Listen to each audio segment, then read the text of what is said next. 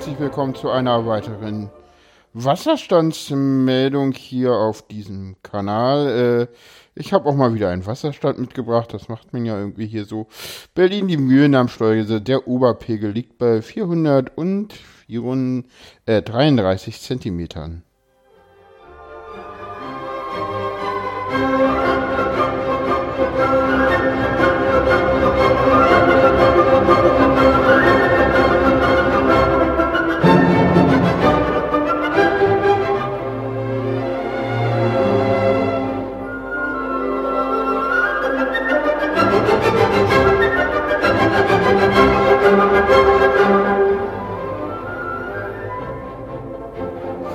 Ja, hallo und äh, herzlich willkommen nochmal. Ja, das erste Thema ist, glaube ich, so ein bisschen der Elefant im Raum. Räumen wir ihn gleich mal weg. So ein bisschen auch für die Nachwelt. Wir leben jetzt gerade in Corona-Zeiten und äh, hier auf diesem Kanal ist das irgendwie tatsächlich die erste Folge in Corona-Zeiten. Die hat, ich will jetzt da nicht wirklich drauf eingehen, wer, wer irgendwie zu Corona irgendwas hören will, der kann das auf äh, vielen anderen Podcast-Kanälen machen, die sich da detailliert mit beschäftigen. Äh, ich glaube, im Bereich Trans gibt es äh, zwei wichtige Sachen. Also einerseits ist es so, dass irgendwie alles zuhört und ich mich im Moment auch so ein bisschen scheue davor, dieses Namenänderungsthema weiter voranzutreiben. Das sollte ich mal tun weil das ist ja auch wichtig und eigentlich gibt es keinen Grund, es nicht zu tun, aber irgendwie war das gerade so in den ersten Wochen von Corona, dachte ich so, ah, die Leute haben jetzt alle irgendwie was anderes zu tun. Da muss ich die jetzt nicht mit dieser komischen Namensänderungssache äh, belatschern, aber das Thema wird jetzt uns auch noch weiter längere Zeit begleiten. Und ja, deswegen werde ich jetzt in der nächsten Woche, denke ich mal, so langsam auch damit anfangen, die Stellen, wo ich das noch tun muss, äh, ähm, ja, damit weiter zu gucken, dass ich da auch die Namensänderungssachen weiter durchkriege, weil so komplett durch äh, bin ich damit noch nicht. Es fehlt noch ein bisschen was. Äh, und äh, ja, ich hoffe, dass auch irgendwie die Sache mit, den, mit dem Ausweis dann irgendwann mal so weit durch ist, weil im Moment habe ich immer noch meinen äh, vorläufigen Personalausweis und der andere ist fertig liegt auch im Bürgeramt. Ich könnte ihn abholen, wenn nicht Corona wäre und das Bürgeramt geschlossen wäre. Das ist aber leider so und deswegen äh, komme ich auch da nicht so richtig weiter. Ich hatte äh, ansonsten äh, gerade was Hormontherapie und so äh, betrifft äh, Glück, aber da kommen wir im Laufe der Sendung, glaube ich, drauf zu sprechen. Da macht das mehr Sinn. Nächstes Thema, Indikation. Das ist so das äh, was denn als nächstes äh, in der Sache anstand. Ich habe ja schon länger keine Sendung gemacht. Die Indikation ging dann irgendwie durch. Das, ich war dann erst so unsicher, ob die passte, weil das war eine tatsächlich nur eine Verdachtsdiagnose. Also es war äh, keine gesicherte Transdiagnostik bei mir in der Indikation, sondern eine, ähm, sondern nur eine einfache äh, ähm, Diagnose, Verdacht auf äh, Transition. Ist halt, ja, ist halt irgendwie medizinisch bla, aber sie hat es dann nochmal, äh, meine Psychiat Psychologin in dem Fall hat es dann nochmal ausführlich begründet, warum sie das für äh, sinnvoll hält und ich hatte, war dann erst ein bisschen ja, verwirrt, weil ich da immer so gehört hatte,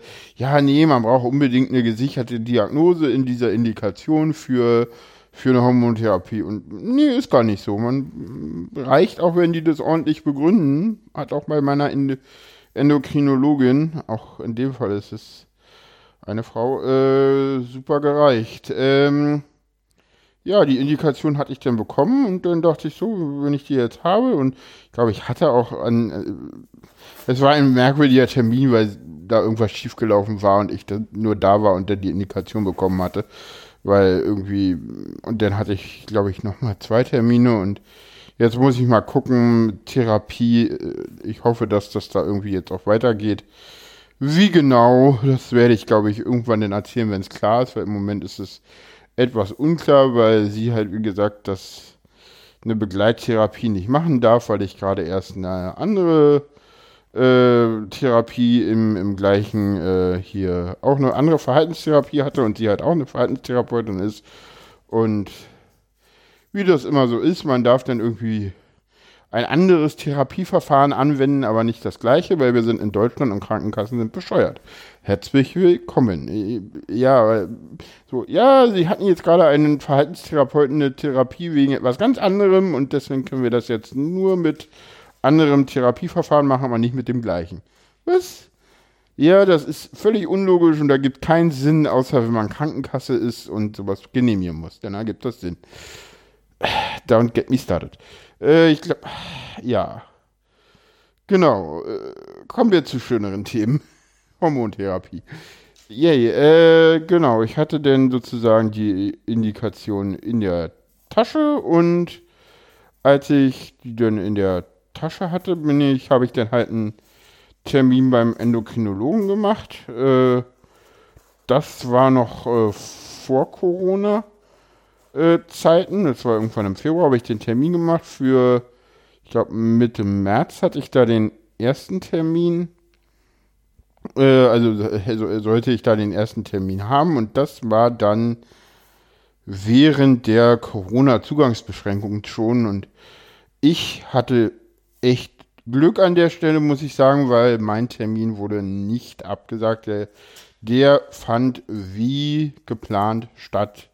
Ich habe auch andere Berichte auf Twitter gehört, dass äh, tatsächlich auch äh, Ersttermine bei Endokrinologinnen äh, abgesagt wurden und Hormontherapien jetzt nicht starten können. Äh, ja, wir hoffen, dass irgendwie wenigstens da die Ärzte so sind und dann äh, solche Erst Ersttermine stattfinden lassen, weil ich glaube, die allgemeine Gesundheitsversorgung und auch die spezielle Gesundheitsversorgung im Bereich Trans äh, ist genauso wichtig wie die Bekämpfung äh, einer äh, Corona-Pandemie und äh, ich sehe nicht, warum das nicht jetzt äh, parallel beide stattfinden kann. Wenn man Hygieneregeln einhält, äh, sollte das kein Problem sein äh, wir hoffen mal, dass die Leute alle Hygieneregeln einhalten und wir nicht irgendwie demnächst in den zweiten Lockdown kommen. Wir sind hier gerade heute am äh, 25. April in so einer äh, leichten Lockerungsphase, die von den Leuten denn doch etwas äh, überstrapaziert und fehlinterpretiert wird. Äh, ja, ihr merkt, äh, Corona ist echt der, der große Elefant im Raum und ich komme da hier irgendwie nicht so richtig, äh, ja, drumherum. Aber so viel dazu, Hormontherapie.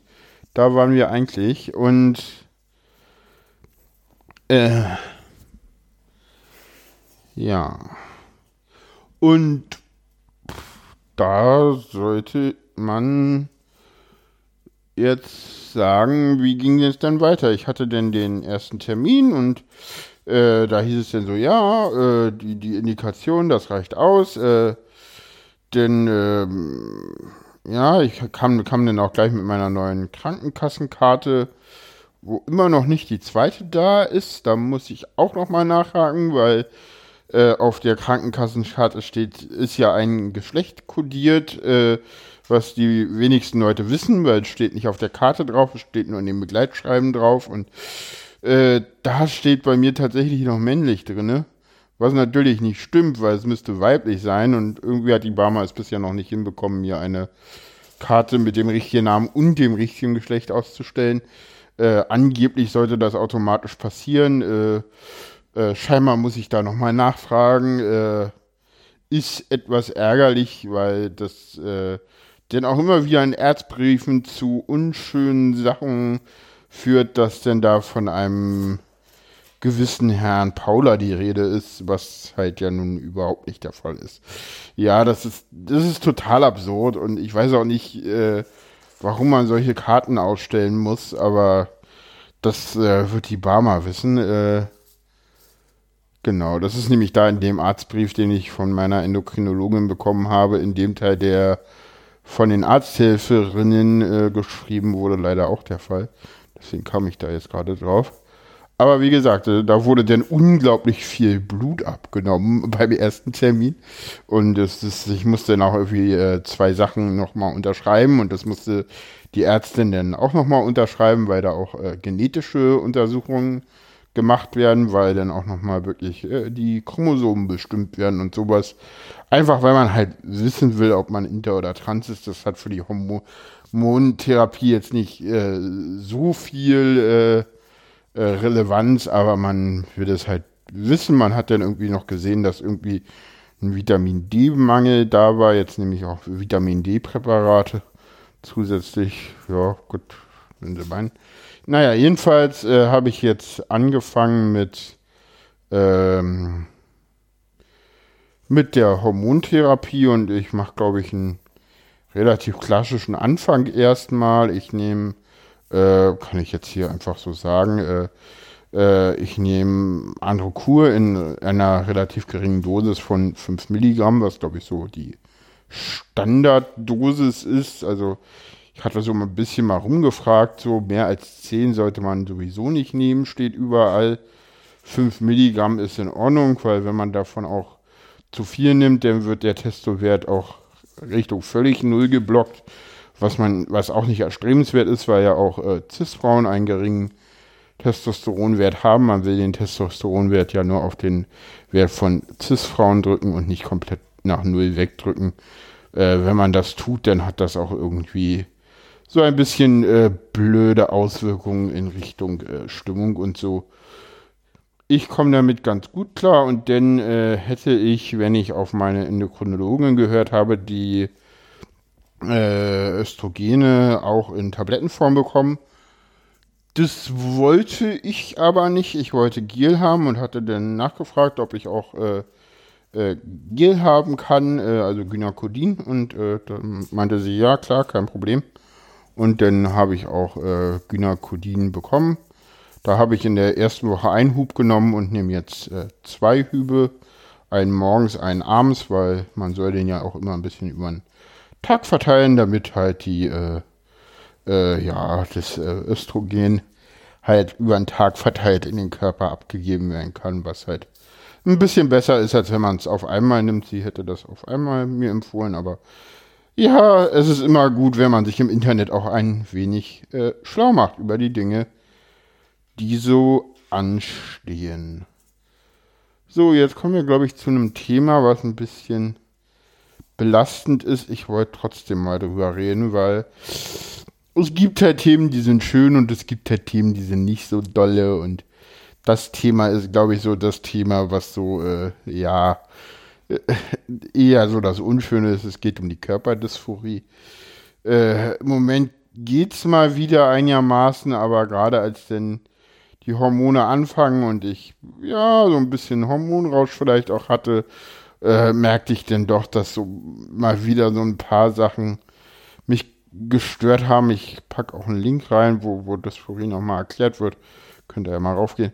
Und jetzt endlich beschreibt Körperdysphorie, dass man halt sozusagen sich mit dem eigenen Körper nicht wohlfühlt. Es gibt Transmenschen, die haben sowas, es gibt Transmenschen, die haben sowas nicht.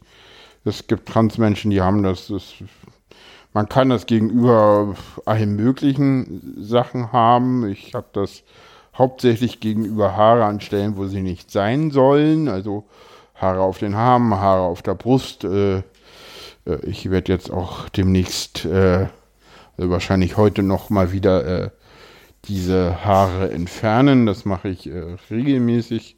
Ich rasiere mich auch, also Bartschatten muss ich dann auch immer mit Make-up äh, jeden Tag machen. Das mache ich auch jeden Tag, egal ob mich jetzt Leute sehen oder nicht.